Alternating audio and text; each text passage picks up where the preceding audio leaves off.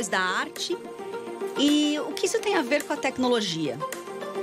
Oi, Li. Primeiro, obrigada pelo convite. Eu estou realmente muito feliz de estar aqui. E, bom, quando você me convidou, né, pra gente conversar, eu falei assim: o que, que eu vou falar, né? E tinha que falar sobre arte, porque os meus últimos dois anos giraram em torno disso.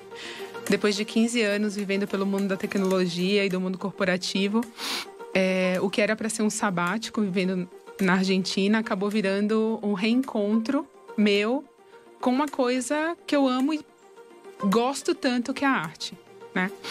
É, tudo isso come começou e você presenciou esse Sim, começo, muito. né?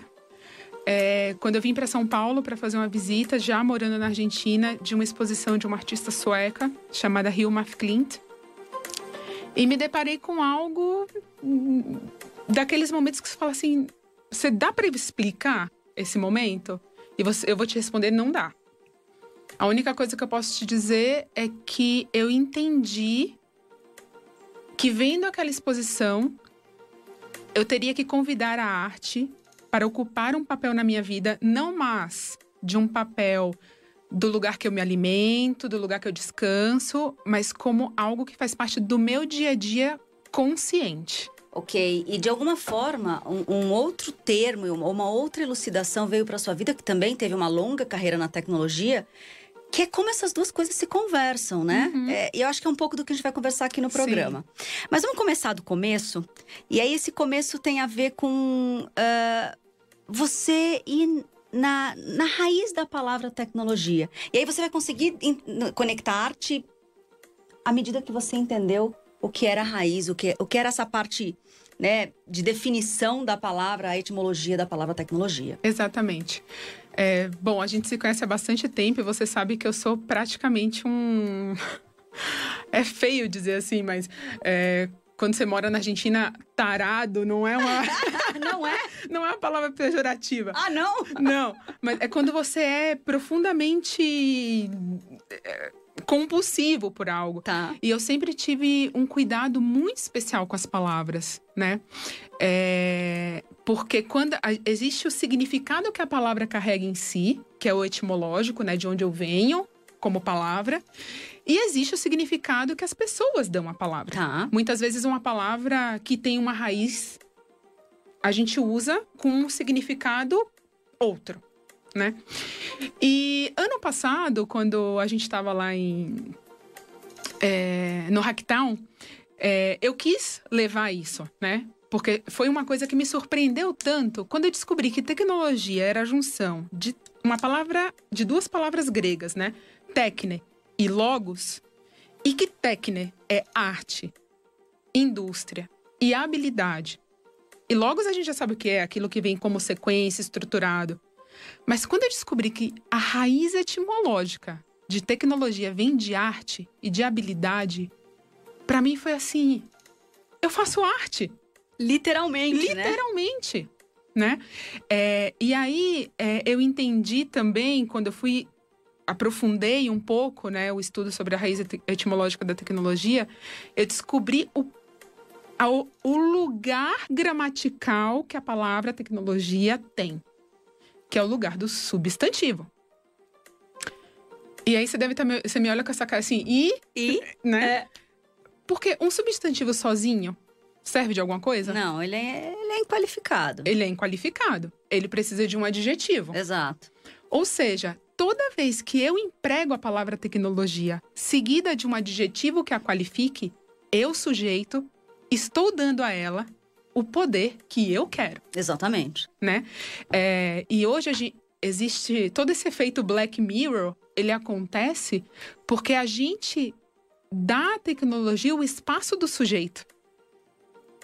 E aí eu, como Hum, Fale sujeito, mais. eu digo, a tecnologia me vicia. Tá, A tecnologia vai me matar. tá. É, a tecnologia vai, ali, vai criar uma inteligência artificial que vai cometer um massacre em massa. Olha o que eu tô fazendo. Eu, sujeito, estou me desresponsabilizando. E culpando a tecnologia. Mas como é que a gente culpa algo que não é culpável? Porque não é sujeito a substantivo. Porque não é sujeito a substantivo. Então não tem jeito. Nós, nós, sujeitos, temos que começar a usar a palavra tecnologia recuperando o seu real significado. Entende? E não mais nos deixando desempoderar. A gente tem que se vo- voltar a se responsabilizar como ser humano. Dizer, opa, eu tô criando isso. Isso aí, e aí, se eu crio uma tecnologia ruim, Hum, algo nisso aí tá me dizendo, sim. né? Existe é, o, o componente que tá qualificando essa tecnologia é posto por mim. Sou eu Sujeito. através, né? Sou eu através. E uma conversa que a gente sempre tem, né? Eu- a gente vem do mundo da tecnologia. E lá a tecnologia, o que eu entendia de tecnologia era tecnologia como meio e fim. Só que se a gente olha a raiz etimológica da palavra tecnologia, a gente vê que ela, é o- ela é o começo. Ela é o jeito como eu, artisticamente, habilidosamente, através de uma indústria, coloco algo em marcha com uma qualidade. Por isso que a gente deveria falar de tecnologia arquitetônica, tecnologia médica, tecnologia de memória. E é maravilhoso, porque eu sempre gostei de acreditar, até por estudos que eu fiz em diversas áreas, de que a tecnologia é um meio de manifestar os nossos pensamentos. Então, é através da tecnologia que a gente manifesta. Eu quis andar mais rápido, sei lá, inventei o carro com rodas. Uhum. E desde essas invenções mais né, duras e grandes, hoje em dia, o que quer que a gente pense, a gente tem tanta tecnologia infraestrutural já do lado de cá desenvolvida, ah, que eu penso e logo manifesto, entendeu? Então, hoje, desde uma startup, ela tem um tempo de nascimento muito rápido, uma tecnologia, ela tem um tempo de nascimento muito mais rápido do que tinha, de repente, há 300 anos atrás, que a maioria das coisas não estavam nem descobertas. Então, eu gosto de acreditar que é, é a arte da materialização. da materialização dos nossos pensamentos. Uhum. O, o- progresso humano começa no pensar, na capacidade que a gente tem de pensar. E aí, é um exercício muito grande de tempo, né? Sim. E é bacana entrar no seu próximo ponto de, de visão, que foi dos seus estudos todos, da sua poesia toda, enfim, do seu olhar pelo mundo todo, que eu fui capturando alguns blocos de perguntas e, enfim, de dividir de Helene aqui pra gente.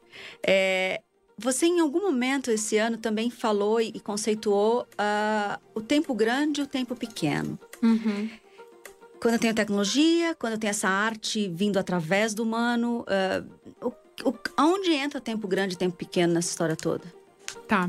É, ex- é, existe uma escritora brasileira é, que se chama Gisele Mirabai. Inclusive, ela foi a primeira vencedora do prêmio Kindle de literatura no Brasil.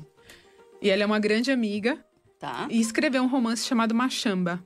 Quem não leu, leia, porque é um primor da literatura brasileira. Machamba. Machamba. E a Gisele diz que Machamba, a personagem do livro dela, vive em dois tempos. Hum. No tempo grande, Tá. que é o tempo das grandes coisas. E o tempo pequeno, que é onde acontece as grandes coisas do cotidiano. Ok. Só que existe uma diferença entre o tempo das coisas grandes e o tempo das pequenas grandes coisas do dia a dia. Maravilhoso. que é tudo que acontece no tempo grande carrega em si uma memória e uma memória capaz de formar e influenciar coisas independente do tempo cronológico. tá. Uma das descrições mais bonitas é, do livro da Gisele é quando ela diz que comer uma manga embaixo de uma mangueira é coisa do tempo grande. Maravilhoso. né?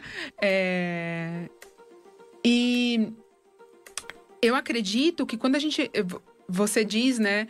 Eu acompanho muito você que a gente precisa desmaterializar, ter a sensação da desmaterialização. Porque nós ainda vivemos em dualidades Sim, sim. né? Para eu acreditar, confiar no poder da materialização como co-criador de algo que já é, eu preciso aprender que eu, que eu posso desmaterializar, Sem dúvida. que, que eu posso ser efêmero. Sim. Então, é como se eu materializar o que está no tempo grande, Uhum. a gente pudesse entender quando eu consigo desmaterializar conceitos. É, é, a, é, a, dança entre o tempo pequeno, que geralmente é o material, é o óbvio, aquele, as grandes coisas pequenas do dia a dia, Exato. com acesso a um tempo do não tempo. Eu gosto muito da frase do tempo do não tempo. Sim. E quando você me trouxe esse conceito, me veio muito forte uma uma passagem de um dos livros que eu gosto muito, que é Brumas de Avalon. Acho que é a minha versão da história do Rei Arthur, da Távola Redonda, Camelot, que eu mais gosto. E, e é o momento em que uh, o pai e a mãe de Rei Arthur se, se vê pela primeira vez, né? Uhum. O Igraine e o Pendragon. Eles estão na corte, ela é a rainha, estão na corte do rei até então posto. E eles, a hora que o olhar deles se cruzam, é, é, dá para ver direitinho esse tempo do não tempo, esse tempo grande. Ela fica desnorteada, porque a conexão foi imediata, ela foi enorme. Ela foi de um lugar muito maior do que aquele tempo pequeno. E ela sai correndo. E ele vai atrás dela. E a hora que ele vai atrás dela, ele também estava impactado. E ele falou assim: Por que você fugiu, senhora?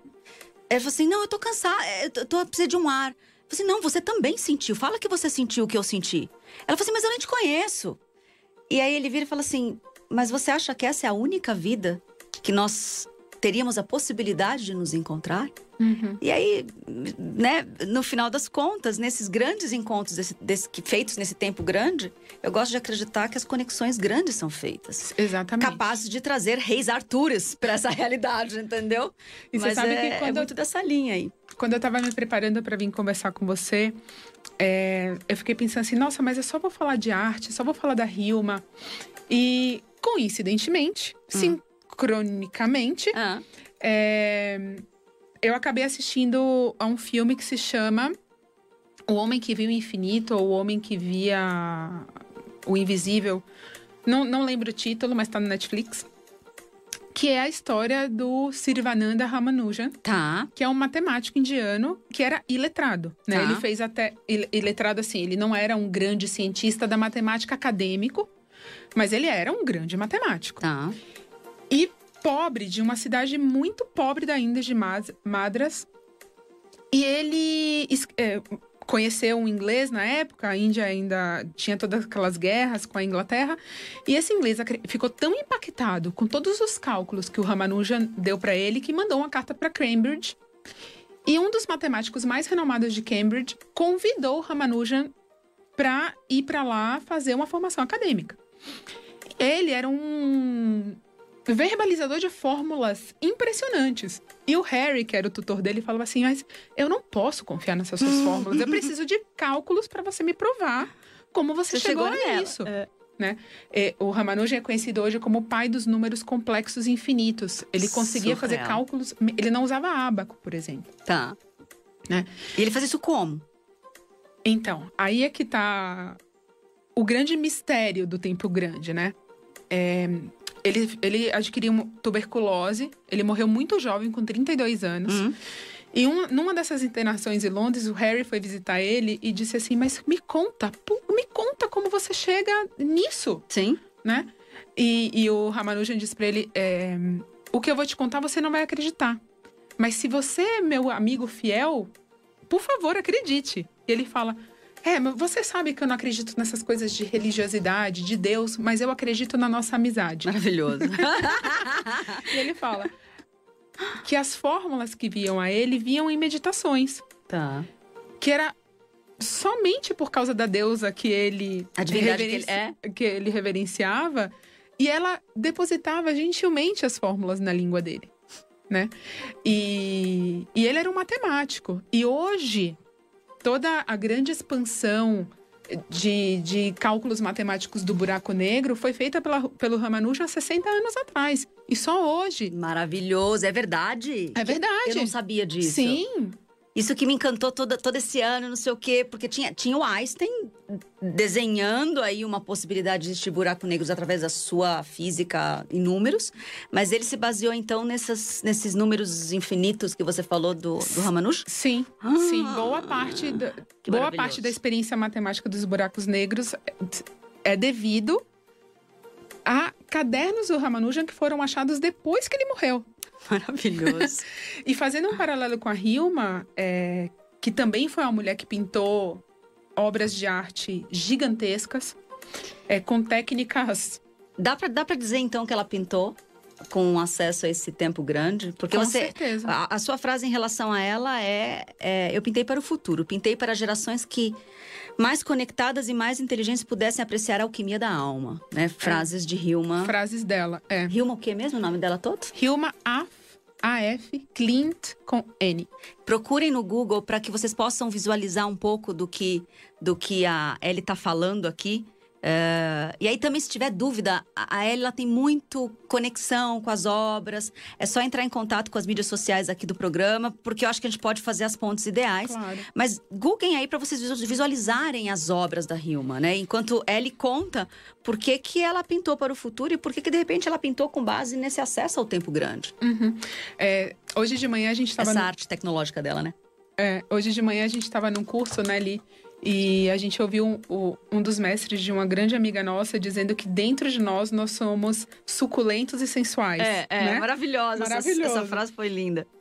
E, e a Hilma, ela conseguia entrar num estado de alquimia humana que, que visualizava essa suculência e essa sensualidade da nossa alma, do nosso espírito. E a, a trajetória da Hilma é incrível. É, ela fazia parte de um, ela fez parte de um grupo de mulheres muito à frente do seu tempo.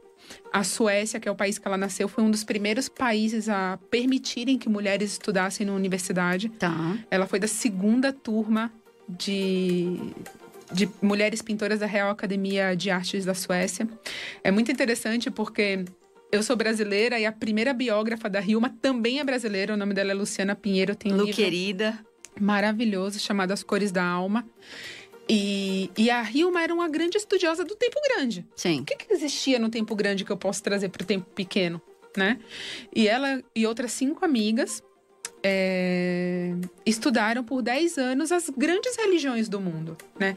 E também passaram é, pelo espírito da época, né? Pelo zeitgeist do que acontecia na, na civilização europeia, que era as grandes mesas que rodavam, Uhum. o, a- os Rosa Cruzes, a Teosofia, a Helena Blavatsky, tudo isso que você imagina Era tudo contemporâneo dela. tudo contemporâneo dela, mas a Hilma e as suas amigas tinham uma característica muito importante para você que pra gente que quer ser uma ponte entre, entre o- entre o tempo grande e o tempo, e o tempo pequeno, que é permitir ter pensamento crítico. Tá, isso era, era muito claro na, na obra dela. É muito claro na obra dela. Então, ela tinha mestres espirituais Uhum. E é, ela conta em um dos, dos diários que um mestre virou pra Cinco e falou assim: é, Hilma, eu gostaria de te propor que você conduzisse é, uma encomenda que eu preciso fazer. Uma encomenda de pintar para o templo. Você aceita? E ela disse: sim. e ele fala: você aceitou rápido demais. Você me contou que esse templo foi feito de quantas obras? 193. Quantos anos? 10 anos. Entendeu? A gente tem que tomar cuidado, porque o tempo do não tempo ou o tempo grande não obedece à lógica do tempo pequeno, né? De Cronos, exatamente. E, e quando a Hilma começou a pintar pro. Só pra vocês terem uma ideia, a Hilma tinha 1,50m. Uhum. Uma das, maior, das séries mais conhecidas da Hilma é uma série que se chama The Ten Largest, Ten Largest que são as 10 maiores, que tem quase 4 metros Uhum. por dois e pouco. E a Hilma, naquela época, em 1907, não existia canvas, que são as telas Sim. que a gente pinta desse tamanho Murais, disponíveis. né? Só para igrejas ou para famílias muito abastadas, que não era o caso da Hilma. Então ela pintou tudo isso, muitas vezes em papel, que depois era colado sobre uma tela. Ela fazia as próprias pinturas, os próprios pigmentos. É, e, e quando a gente observa, se você não googou ainda, google agora, Hilma, porque você vai ver que são pinturas quase códigos, elas são perfeitas para ser feitas em realidades imersivas Sim. de VR, entendeu? De, de enfim, que você possa ver. É, é muito impressionante. Ela estava na Pinacoteca. Aqui a gente teve a honra de receber essa, essa, essa exposição. E eu acho, ah, assim, Ellie, desse lugarzinho, a gente pode dizer que Hilma é um. É um fenômeno que a gente não explica, porque depois as, as pinturas ficaram escondidas pensa que ela fez isso lá em 1910, 14, né? É. É, assim, duas guerras, Suécia, inverno. Uh, a primeira vez que expuseram isso foi agora. 1986. Los Angeles. Então, uhum. Então, assim, como foi essa história de ficar guardado no tempo pequeno, uma coisa do tempo grande, tanto tempo? Eu só quero falar uma coisa antes para vocês, para compartilhar com vocês essa coisa do tempo grande e do tempo pequeno, né? A Hilma começou a, a, a executar a encomenda para o templo em 1904. 1905. Só que dois anos anteriores ela fazia exercícios guiados por esses mestres. E em 1908 surgia um movimento dentro da teosofia vindo pelo, pelo filósofo austríaco Rudolf Steiner. E Hilma, ele foi a Estocolmo e Hilma foi encontrá-lo. E quando ela escutou, escutou o Steiner falando, ela falou: Uau, é, esse cara entende do que eu tô falando. Sim. E perguntou para os mestres dela, porque ela estava escondido. Tá? Hum. Ela trabalhava como pintora, paisagista, retratista de manhã e cumpria a encomenda à noite. E o Steiner foi visitar o ateliê dela, a pedido dela. É, e aí ele viu tudo aquilo. Muitos dos conceitos que ainda estavam sendo formados de antroposofia foram aterrizados nele nesse encontro. Tá. Foi um encontro de grandes dois personagens da história. É, daqueles que essa não é a primeira vez que nós nos encontramos, né? Exatamente. e o Steiner fez uma pergunta para Hilma que eu acho que a gente tem que começar a se fazer. Tá que é onde está você em tudo isso que você pintou? Maravilhoso, maravilhoso. Né? Quando eu, Lígia Zottini, estou falando, eu crio imagens com a minha fala. E onde eu estou no momento de criação dessas imagens? Né? Perfeito, perfeito. É, com que presença, com que apreciação, com que oferta, né? Como a gente aprendeu hoje, com uhum. que sorriso. O que do meu ser? Onde está o meu ser? E depois que o Steiner fez essa pergunta para a Hilma, a Hilma ficou quatro anos sem pintar. Uau. Mas não. É, existem várias leituras no mundo da curadoria sobre isso. Eu vou dizer a minha, que muito, que, muito do estudo que eu, que eu fiz com a, com a Luciana Pinheiro. O que a Hilma fez foi parar para refletir e para estudar se existia sincronicidade uhum. entre o ser dela uhum e as coisas que ela acessava. Tá. Porque muita gente, muitas vezes a gente vira papagaio de é, pirata, é, é. né? A gente começa, é, por isso que eu realmente acredito que quanto mais a gente se conhecer, menos fake news a gente vai passar para frente. Menos usar essa tecnologia que é arte de meio, né, de transporte, de através mas ela vai se tornar positiva e não distópica, mais desejável e menos fim de mundo, né? E mais inicial. É. Porque a partir do momento que eu recebo uma coisa e eu ponho de mim nela, essa coisa já virou outra coisa. Maravilhoso. Né?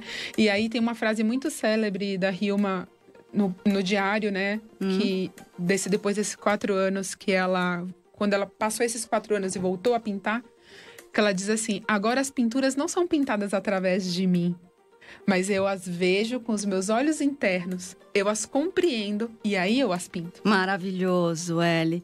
Bom, para fechar então, conta como é que foi capturar o tempo grande dessa, desse universo chamado Hilma e através desse olhar interno, dessa captura, você conseguir trazer a Helene num livro infantil, Hilma. Conta um pouco para a gente poder se despedir de você. A gente tem aí Três minutinhos. Tá bom. É... Escrever um livro infantil sobre a rima a partir do meu desejo interno infantil de poder ter. Eu ia amar, criança, poder ter conhecido a obra dessa artista. Eu senti hum, dentro de mim um amor, uma compaixão, uma felicidade apreciando as obras da Hilma, que eu real, é, sentir isso foi tão impactante no meu ser que eu queria que outras crianças assim como a minha criança, criança, tivesse acesso. Tivesse acesso e ver e ver como as obras da Hilma impactavam as minhas filhas também. E mas as obras da Hilma são obras muito adultas. Tá. Né?